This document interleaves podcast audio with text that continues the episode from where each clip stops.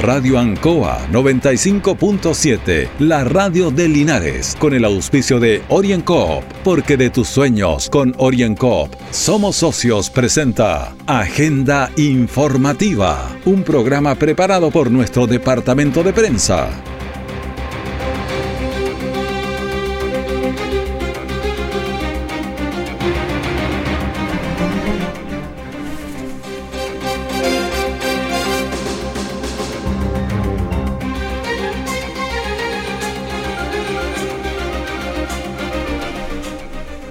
Muy buenos días, un saludo a nuestra audiencia de Agenda Informativa en este martes 20 de julio de 2021, en el Día Mundial del Ajedrez. Y arrancamos, peón 4 rey. No, es buena partida, pero vamos a arrancar con agenda informativa que se emite desde los estudios de Radio Ancoa en Rengo 959, el dial 95.7, en internet radioancoa.cl y por nuestras plataformas sociales. Son las 9 de la mañana con 2 minutos, la temperatura es 5 grados, estamos con una humedad relativa del aire de 67%, velocidad del viento de 5 kilómetros por hora y la presión atmosférica en 1015 milibares. De inmediato, la información de las últimas horas reportada por nuestro departamento de prensa. Titulares para la presente edición. El cambio a fase 3 con aforos diferentes permite ampliar el espectro cultural de Linares. El municipio de Longaví entregó apoyo a los trabajadores que están siempre junto a los feriantes de las ferias libres de Longaví. Gobernadora regional del Maule cumple cuarentena, pero desde su casa por Zoom preside el Consejo Regional. El detalle de estas y otras informaciones ya viene. Mi querida familia, brindo por nosotros y nuestros logros, por nuestra panadería, la que a punta de esfuerzo hemos hecho crecer y que hoy después de tres años estamos abriendo un nuevo local. ¡Eso! Salud también por mi socio, porque cuando más lo necesité, siempre creyó. Salud por mi socio Orienco. ¡Salud! Pide tu crédito micro y pequeña empresa OrienCop y siente cómo te brindamos el apoyo que necesitas para hacer crecer tu negocio. OrienCop, Cooperativa de Ahorro y Crédito. Siempre en el lugar donde se produce la noticia están los equipos de prensa para que usted se informe primero. Agenda informativa. Crecen las expectativas que se generan en Linares con el avance a fase 3 el cambio con aforos diferentes permite ampliar el espectro de actividades en la industria, el agro, el turismo y por supuesto también en la cultura. Obviamente respetando los aforos y las precauciones, ya tienen programadas muchas de las actividades e invita a la comunidad a conocerlas y participar. Escuchemos a Marisol Acuña, que es la directora de la Casa de la Cultura de Linares. La posibilidad de poder hacer talleres presenciales, de poder desarrollar actividades, que la gente venga a leer un libro, ¿cierto? A compartir. Hay grupos, bandas locales que vienen a ensayar. Eh, tanto música como teatro, danza, las artes escénicas están teniendo como harta fuerza y ganas de poder participar presencialmente. Así que es una tremenda oportunidad que se abre poder estar otra vez con la gente, es lo que a nosotros nos gusta además. Estos nuevos aires, con más libertad de movimiento tras haber bajado las cifras de la pandemia, serán aprovechadas para realizar la gran variedad de programas que estaban detenidos. Tenemos una tremenda programación ya. Eh, estamos con primero la Orquesta Juvenil Municipal, que está se abrió nuevamente las audiciones y comenzamos a desarrollar talleres están todos los días viniendo los profesores atendiendo de a un niño, ¿cierto? Para evitar esto de la aglomeración. Y ya vamos a tener ligerito algunas novedades desde la Orquesta Juvenil Municipal. Por otro lado, también tenemos eh, los grupos de danza, eh, tenemos breakdance que está funcionando todos los días. Bueno, los trabajadores y los usuarios de la cultura no ocultan su satisfacción al poder reencontrarse con variedad de talleres, espacios de entretención y también crecimiento que la pandemia les había privado. Escuchemos a Ramón Cornejo, que es el presidente de la Unión Comunal de Agrupaciones Artísticas de Linares. La mejor expectativa de poder hacer talleres, de que se llene de mucha gente, de obviamente cumplir con los aforos. Ya tenemos la casa con todas las indicaciones permitidas para que la gente pueda venir a acompañarnos en esta reapertura de la fase 3 y invitar a todos y todas, los niños y niñas, jóvenes, adulto mayor, a todos los artistas, a todos los que tienen el alma de arte dentro, que se acerquen a la Casa de la Cultura. Tenemos toda la, la disponibilidad y estamos con la expectativa mil para recibir a todos y todas las linarenses. Los interesados en las actividades de la Casa de la Cultura pueden ir eh, desde ya a la Casa de la Cultura en su amplio local, que están desde las 9 de la mañana abiertos aquí en el corazón de la Alameda Valentín Letelier. O también puede visitar su página web o sus plataformas sociales.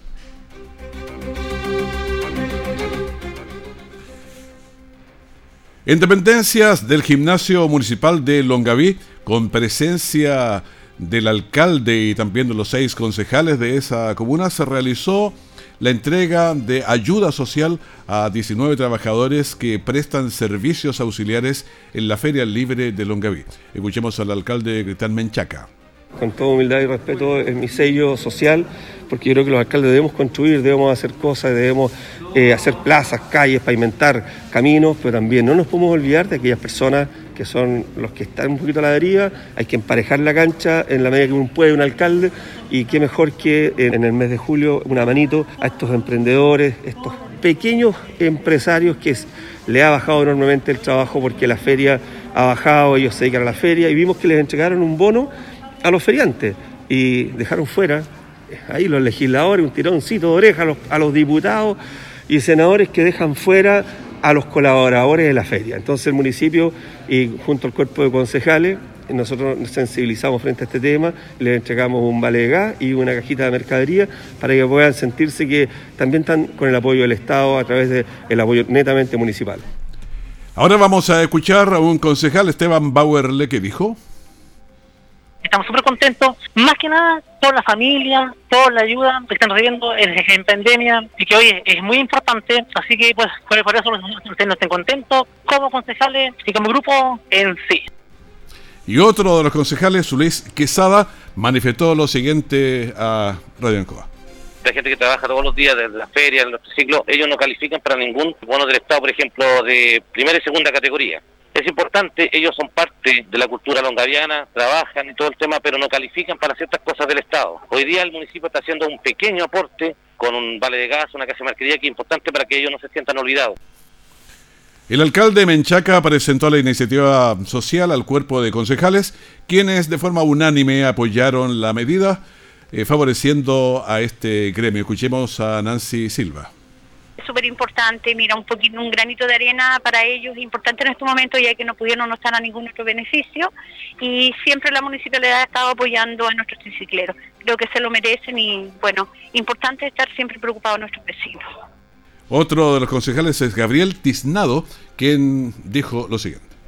El municipio no se quiso restar de llegar con ayuda a ellos y está haciendo entrega de esta, de esta ayuda social, que si bien, ¿cierto?, marca un precedente en cuanto a aquello, porque si bien no es mucho, pero sí, cierto, marca un, antes y un después la ayuda social, estar llegando donde las personas necesitan, y eso es lo que la gente quiere hoy de nuestra autoridad, estar cierto en contacto con la, con la gente y entregando ayuda cuando la gente lo, requiere.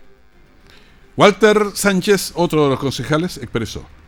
Cierto, ellos, los secretarios, no, no tenían ninguna oportunidad de tener un bono a nivel por el Estado, ¿cierto? Así que en lo cual aquí se hicieron las gestiones de parte del señor alcalde, ¿cierto? Y en cuales los concejales también estábamos todos de acuerdo de entregarle una ayuda que es bastante beneficiosa para ellos.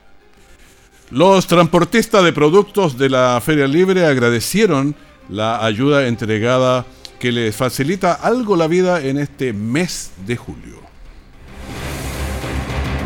Orienco está presentando Agenda Informativa en Ancoa, la radio de Linares. Mi querida familia, brindo por nosotros y nuestros logros por nuestra panadería, la que a punta de esfuerzo hemos hecho crecer y que hoy después de tres años estamos abriendo un nuevo local. ¡Eso! Salud también por mi socio, porque cuando más lo necesité, siempre creyó. Salud por mi socio Oriencop. ¡Salud! Pide tu crédito micro y pequeña empresa OrienCop y siente cómo te brindamos el apoyo que necesitas para hacer crecer tu negocio. OrienCop, Cooperativa de Ahorro y Crédito. Nuestra central de prensa está presentando Agenda Informativa en el 95.7 de Radio Ancoa. Y ahora tenemos línea directa para saber cómo se reacciona en momentos eh, que cambian las situaciones. Rodrigo Godoy, economista, un agrado estar eh, en, contacto contigo en este día. Hola Raúl, buen día. Eh, así es, estamos con, con una nueva etapa luego de las primarias, un nuevo cambio político. Hemos estado con vaivenes de un lado hacia otro con cada elección. Claro, pero estamos, estamos despejando ya algunas incógnitas y queremos saber cómo se ven los panoramas económicos. Tú siempre estás leyendo todo lo relacionado con la economía por tu, por tu trabajo y nos gustaría saber cuál, cómo son los programas económicos de los que ya tenemos, de los actores que tenemos ahí. Bueno, en primer lugar decir de que el mercado ve con buenos ojos estos dos eh, precandidatos presidenciales ya directamente candidatos elegidos en estas primarias, eh, en torno a, dos ejes principales que aseguran un poco para los chilenos, eh, al expresar sus preferencias electorales, eh, la continuidad del modelo económico con adecuaciones moderadas para hacerlo un poco más eficiente y un cambio del modelo hacia políticas de izquierda más enfocadas a la redistribución de ingresos hacia la sociedad a través de políticas fiscales más que a eliminar el, eh, este modelo. Entonces, en ese sentido, el mercado igual reacciona, no obstante, sabiendo que recién son primarias, pero como usted sabe, el mercado es muy delicado y siempre está ahí atento a todo, la, sobre todo a la situación política. Había un riesgo de que de cambiar el modelo completo, digamos, entonces eso ponía nerviosos a los inversionistas en general. Así es, y es por eso que también se ve con buenos ojos estos dos candidatos, especialmente el candidato de izquierda, que enfoca más la redistribución de ingresos hacia la sociedad que eliminar prácticamente el modelo. Y ahí ya podemos hacer hincapié un poco en, las tareas prioritarias de cada uno de estos candidatos en función de los elementos económicos que tienen considerados. En primer lugar, ambos coinciden en la reactivación económica, ¿no es cierto? y tienen algunos ejes centrales para poder eh, hacer uso de ellos. Vamos por ejemplo con Sichel. Pero hay una, una, cosita que antes podríamos señalarla. Esta baja rápida que ha habido, que era impensada como para el mes de julio, de los casos del, del coronavirus. Si uno piensa aquí en Linares, claro, tenemos 250 y tantos, pero hay 230 que están en un solo lugar, que es en la penitenciaría, de manera que si no estaríamos en 20 o 22, por ahí estaríamos bajísimos. Sí, bueno, eso ha sido afectado por este foco que está se está viviendo en, en la cárcel de Linares, pero que esperemos que esté bastante controlado ya una vez que se detectó y eso también eh, va a permitir que las cifras bajen en nuestra ciudad. No obstante, esto también va de la mano de la recuperación económica. Vemos eh, que también muchos emprendedores están volviendo a abrir sus negocios eh, los que ya lo habían abierto, sobre todo en el lado gastronómico, en la parte de terrazas, hoy día ya se puede estar dentro de, un local con todas las medidas de distanciamiento. Eh, otras actividades económicas también que se están reactivando, por lo tanto es una muy buena señal. Una vez más, sí, seguimos dándole la responsabilidad a cada chileno y chilena de manera de que el autocuidado es fundamental, no hay que bajar los brazos en función de mantener todas las normas sanitarias para poder desplazarse dentro de la ciudad. Eh, Rodrigo, me interesa darle una miradita a los programas económicos de cada uno de los candidatos, entonces estabas partiendo como para señalarme y, quiero conocer ese, esa línea general por lo menos. Correcto. Hablábamos de Sichel, que eh, dentro de su programa tiene tareas prioritarias como los servicios públicos. Él pretende, de alguna manera, eh, enfocar eh, este acento en mejorar bastante lo que es la eficiencia operativa de los servicios públicos. Una cosa básica que está proponiendo es el tema de extender el horario de atención de los servicios públicos, ampliando la dotación en la base de atención y que ojalá pudieran atender hasta las 18 horas. Entonces, él pretende disminuir un poco el tema de las filas y también generar empleo a través de aumentar la dotación. Desde el punto de vista de las pymes es crear un plan de créditos blandos para pymes y emprendedores, ampliar también lo que hoy día se está usando eh, a través de la garantía del Estado con estos créditos FOGAPE para poder controlar un poco las tasas.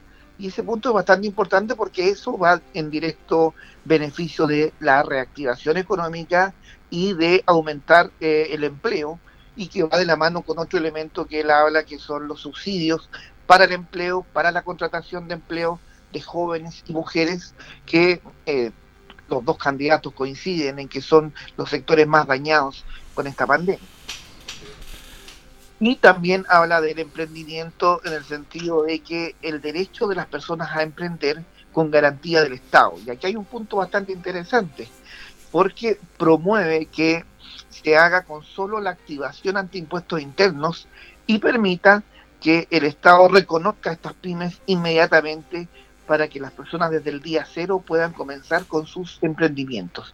Eso es un punto primordial, ya que conocemos lo que involucra hoy día eh, crear un emprendimiento que tiene bastante burocracia.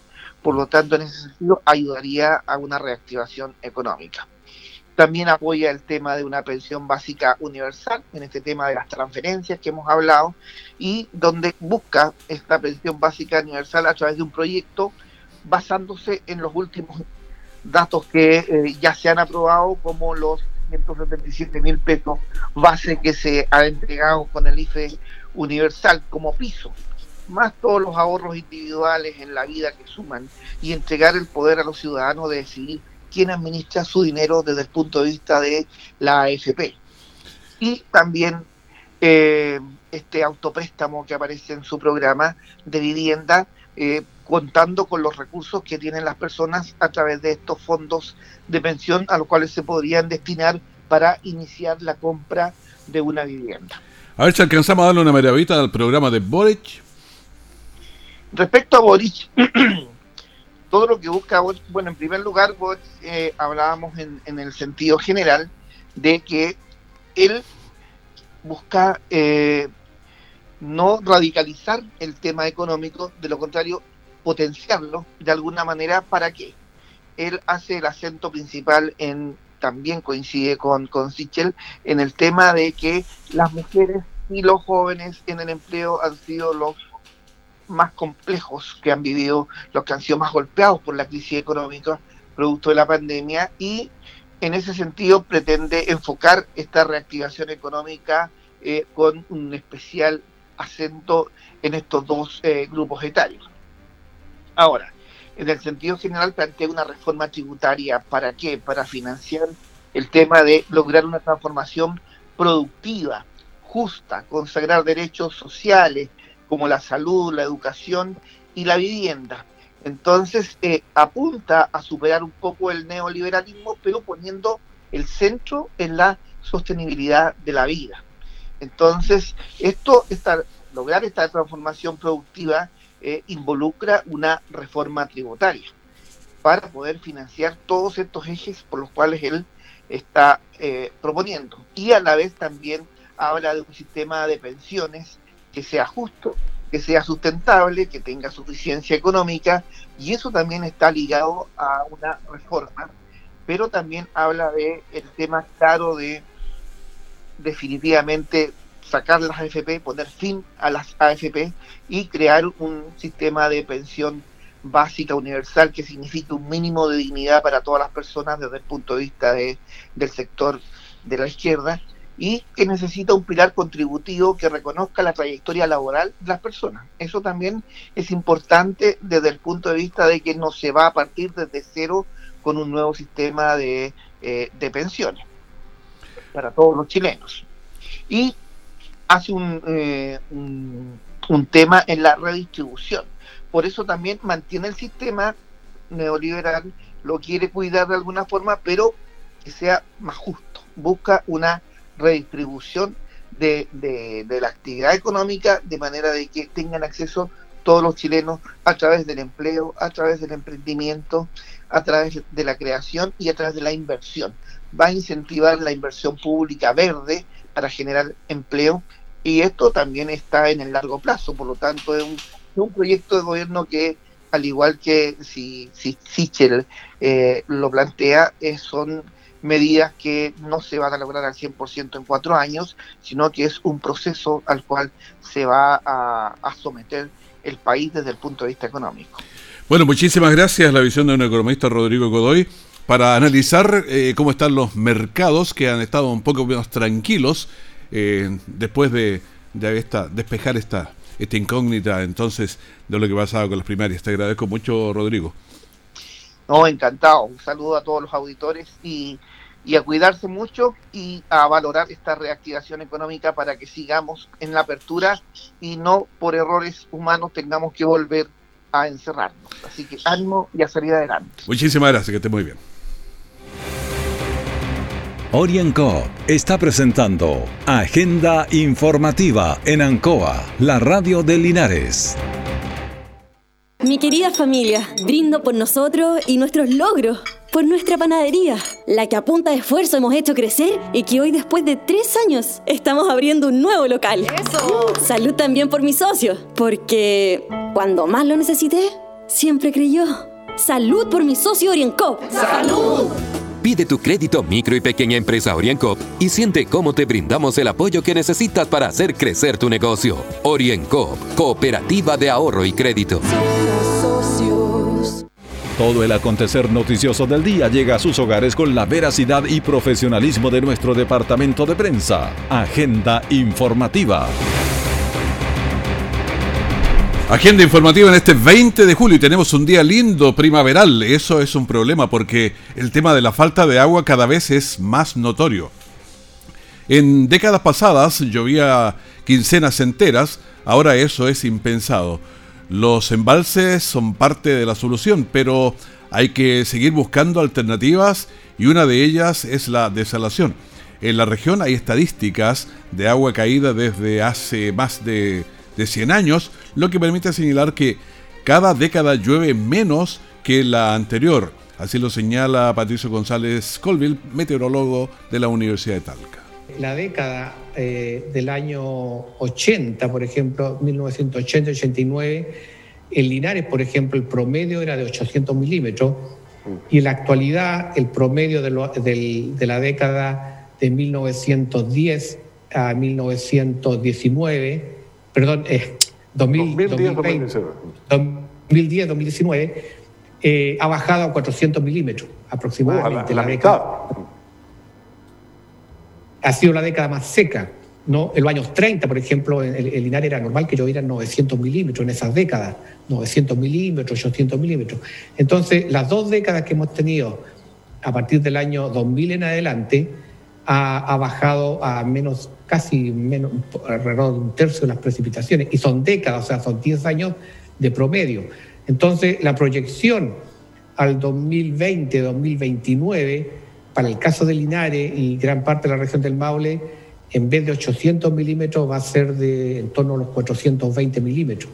Y no hay ninguna posibilidad de revertir esa situación. La única posibilidad es poder eh, adaptarnos bueno, este año ya se perfila como un año en el que también habrá escasez de agua y no hay inversión en embalses porque los recursos se están usando todos en la pandemia. Escuchemos al diputado Rolando Rentería. Hoy día el que los recursos vayan directamente a otro tipo de proyecto donde la mano obra esté funcionando al tiro, porque el embalse empieza primero con todo el tema de papeleo, empieza con, una, con un gasto que son de estudios, pero la construcción en sí, que lo que a nosotros más nos interesa, el poder generar la mayor cantidad de mano de obra, eh, no en este tiempo, es para unos años más. Y con la cesantía que hay hoy día en base a la pandemia, que es bastante grande, yo creo que hay que darle prioridad a... Se le dio, se le dio prioridad a otras cosas, pero el tema del agua no lo podemos dejar de lado, especialmente por nuestros agricultores. Bueno, pero como cada año llueve menos, en algún momento tampoco servirán los estanques o los embalses, pero hay otras opciones. Hay que mirar con eh, binoculares o telescopios, si es posible, para ver eh, más eh, adelante. Escuchemos a Héctor Hernández, que es un magíster en Derecho Público, diplomado también en recursos hídricos. Frente a la escasez hídrica que se refleja en más de 10, incluso ya hoy 14 años de sequía y cada vez nevazones en cotas más altas, la alternativa de la desalación de agua de mar es una alternativa factible. Hoy es social tecnológica y económicamente viable la alternativa de instalar plantas de tratamiento de agua de mar que permiten la desalación de la misma para cubrir las necesidades de las zonas, en primer lugar de las zonas costeras, pero también para las zonas interiores de nuestra región del Maule. Pero es carísimo. Hay que invertir con visión de futuro. El agua es, eh, es vital para el desarrollo humano, por lo que todo esfuerzo en esa dirección es muy trascendente. En los campos, las ciudades, en, las, en la constitución también, el tema es importante y que no será fácil lograr acuerdos en este sentido, pero para tocar algo vamos a tener que tener, aunque sea un poco de agua. El COVID-19 nos está entregando ciertas libertades y nos alegramos, pero no podemos olvidar que el costo ha sido altísimo. Tras eh, un año y medio de pandemia, llevamos casi 35 mil personas fallecidas en nuestro país por, el, por esta pandemia. Los casos activos en el país eh, han bajado a 11.575. Ayer estuvimos sobre los 40.000. Ayer también tuvimos 1015 contagios, nos alegra mucho, y tenemos 1991 pacientes en las UCI, lo que también ha bajado bastante. Vamos a dar una mirada a lo local. ¿Qué pasa aquí en nuestras comunas con los datos eh, entregados por el, por el MinSal hasta ayer? Linares tiene 257 casos activos. Recordemos el foco que tenemos aquí en la penitenciaría y por lo tanto tenemos una tasa de incidencia que es la más alta regional, 254. Longaví tiene 9 casos y tiene una tasa de incidencia de 27, que es la, más baja también de la, provincia por lo menos. Hierbas Buenas, su tasa de incidencia es de 41,6. Tenemos eh, San Javier que está en 105 en Villa Alegre que está en 81.1, en Colbún 79.7, Retiro 127. Estos no son los casos, sino la tasa de incidencia. Retiro tiene 26 casos, pero su tasa es 123. Eh, Parral tiene 89 su tasa, eh, Curicó tiene 40.1, está bajo Curicó, Talca también está bajo, tiene una tasa de incidencia de 50. Cauquenes está un poquito más alto, con 104. Y la tasa eh, regional está en 86.2. Y esta es interesante porque este es el promedio de toda la región, porque marca también el toque de queda. Por eso nosotros estamos en la, por eso que es importante la tasa de incidencia, no el número, que es el dato que se toma es la tasa de incidencia. Y como la región del Maule tiene 86 en promedio, nosotros somos uno de los más altos, eh, nos permite tener entonces esta, esta libertad de acostarnos un poquito más tarde puede salir, tenemos dos horas más de toque de queda.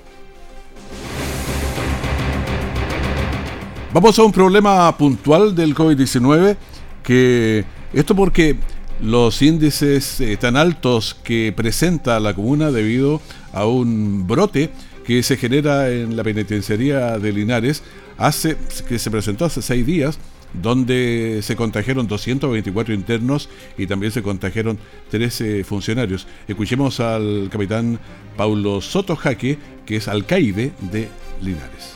Bueno, les quiero recordar que el día miércoles 14 de julio la CRM de Salud de la región del Maule decretó cuarentena total en el centro de cumplimiento penitenciario de acá de la ciudad. Desde entonces se mantiene la unidad sin recibir ingresos ni tampoco egresos al exterior, excepto claramente las libertades. Hasta el día de hoy tenemos 224 internos contagiados de COVID positivo, de un total de 385. Y tenemos 13 funcionarios positivos, a su vez que generaron 7 contactos estrechos. El foco está aislado porque las entradas y salidas se han reducido, pero al máximo.